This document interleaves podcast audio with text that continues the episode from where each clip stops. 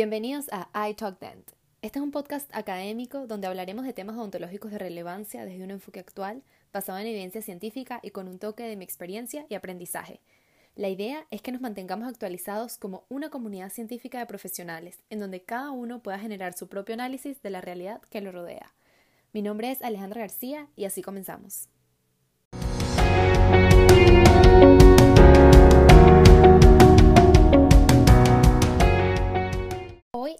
En el sexto episodio y vamos a hablar sobre factores de riesgo para caries dental.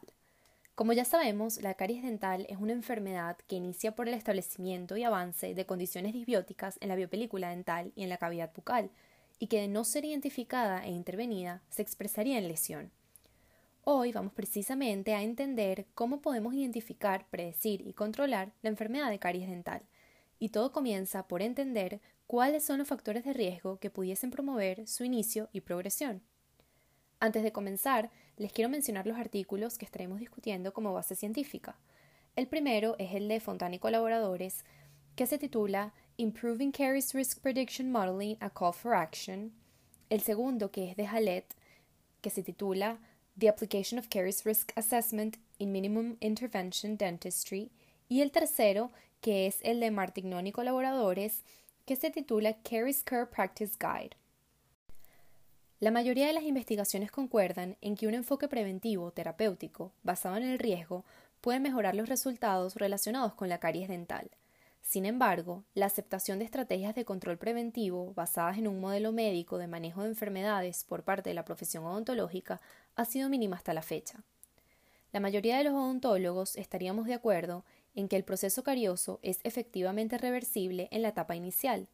Por lo tanto, si un modelo de factores de riesgo debe ser una estrategia de intervención importante, debe incorporar tanto la identificación como el manejo de los principales factores etiológicos de la enfermedad en el diagnóstico más temprano.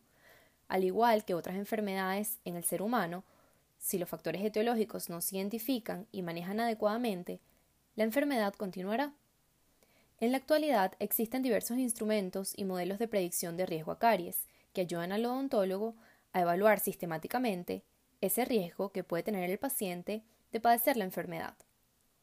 Las herramientas más comunes son el conocido Cariogram, el instrumento de Cambra y el instrumento del ICCMS, entre muchos otros.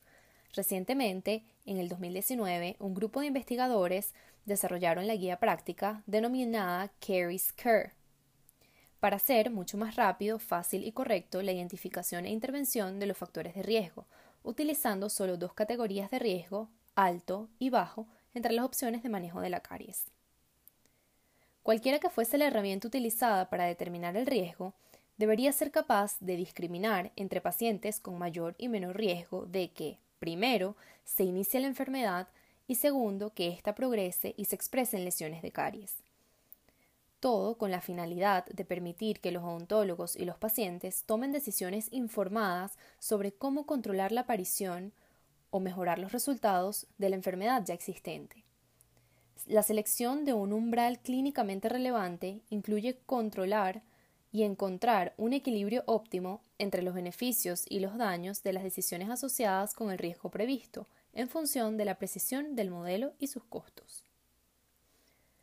El objetivo final es prevenir la enfermedad. Para ello es necesario realizar estimaciones de riesgo a nivel individual y de forma personalizada. Con la guía práctica de Carrie Kerr, el odontólogo, a través de un proceso estructurado de cuatro pasos, puede identificar el riesgo del paciente y así establecer intervenciones personalizadas específicas para cada uno de acuerdo a sus necesidades. La evaluación de riesgo siguiendo la guía práctica se divide en estos cuatro pasos que están todos interconectados entre sí. El primero es determinar el riesgo de caries. Este es el paso más importante. Comprende su nivel personal de riesgo de la enfermedad y es un determinante clave para la motivación y compromiso del paciente con la atención odontológica para así modificar su propio comportamiento y mejorar su salud bucal. Los pacientes que perciben que son susceptibles a una enfermedad son mucho más propensos de tomar medidas para mejorar el impacto de esa susceptibilidad. El nivel de riesgo de un paciente se deriva de su historia social, su historia médica, su historia conductual, como la higiene eh, bucal, la dieta que lleva, además de todas las implicaciones en sus estructuras dentarias, junto con el examen clínico bucal. El odontólogo debe sopesar los factores de riesgo y de protección del paciente entre sí para evaluar el riesgo probable total de caries en el futuro. El segundo paso sería detectar lesiones, estadificar su gravedad y evaluar su estado de actividad. Este paso se basa en el conocimiento adquirido de la primera etapa. El objetivo es examinar cuidadosamente al paciente para detectar lesiones de caries combinando esta evaluación clínica con información radiográfica. Este paso implicaría diferenciar las lesiones de caries de otras patologías o afecciones como por ejemplo el desgaste dental erosivo, los efectos de desarrollo, así como observar la etapa de cualquier caries dental presente en inicial, moderada o extensa, siguiendo los lineamientos planteados por ICTAS, así como la actividad de las lesiones. Además, este paso considera la experiencia pasada de caries del paciente, incluyendo el número de restauraciones, el estado de trabajo restaurativo previo, los dientes extraídos por caries y la sepsis dental. La evaluación de la actividad y la estadificación de caries también ayuda a la toma de decisiones clínicas y permite el desarrollo de un plan individualizado de manejo de la enfermedad. La tercera etapa implica decidir el plan de atención más apropiado para el paciente específico en ese momento. El objetivo de este paso es sintetizar toda la información recopilada sobre el riesgo de caries del paciente en la primera y en la segunda etapa y cualquier lesión de caries evidenciada para así desarrollar un plan de cuidado informado basado en el riesgo para controlar primero la enfermedad y posteriormente preservar la estructura dentaria. Por último, vendría la etapa de realizar los cuidados preventivos y de preservación necesarios en los dientes incluyendo el cuidado preventivo apropiado del riesgo, el control de las lesiones iniciales no cavitadas, el tratamiento restaurador conservador de las lesiones de caries en dentina profundas y cavitadas. Es decir, aquí se maneja el riesgo de caries del paciente adaptado a su nivel individual con acciones que puedan mejorar pues ese nivel de riesgo desde un enfoque de atención en casa en donde el paciente conozca qué actividades debe realizar para mejorar su salud, como el cepillado dental o cambios en los hábitos alimenticios, y el manejo posterior de lesiones de acuerdo con su gravedad y actividad realizadas en la práctica ontológica desde un enfoque no invasivo y mínimamente invasivo.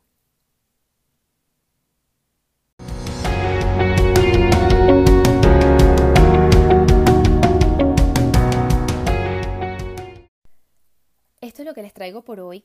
Es un tema realmente importante de entender por qué debemos hacer la historia de riesgo a caries de nuestros pacientes desde el inicio, desde el primer contacto que tengamos con ese paciente, cuando estemos elaborando la historia clínica, debemos de forma paralela estudiar y analizar todos aquellos factores predisponentes que el paciente pueda presentar y que pudieran darnos luces de si realmente se establece en él la enfermedad de caries dental, si por el contrario ya existe y pues evitar que progrese o que se exprese en una lesión.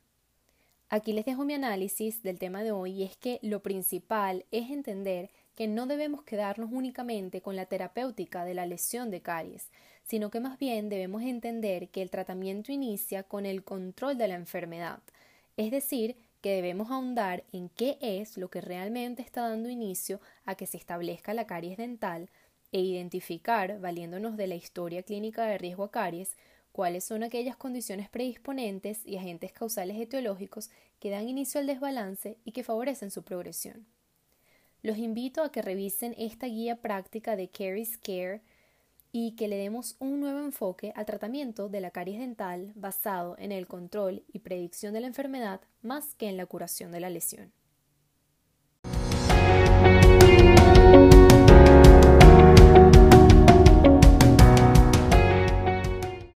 Llegamos al final de este episodio de iTalkDent. Si te gustó, no dejes de suscribirte y puedes seguirme en mis redes sociales arroba od.alejandragarcía y contactarme a través del email italkdent.gmail.com. Gracias por escuchar y mantener esa pasión por el aprendizaje.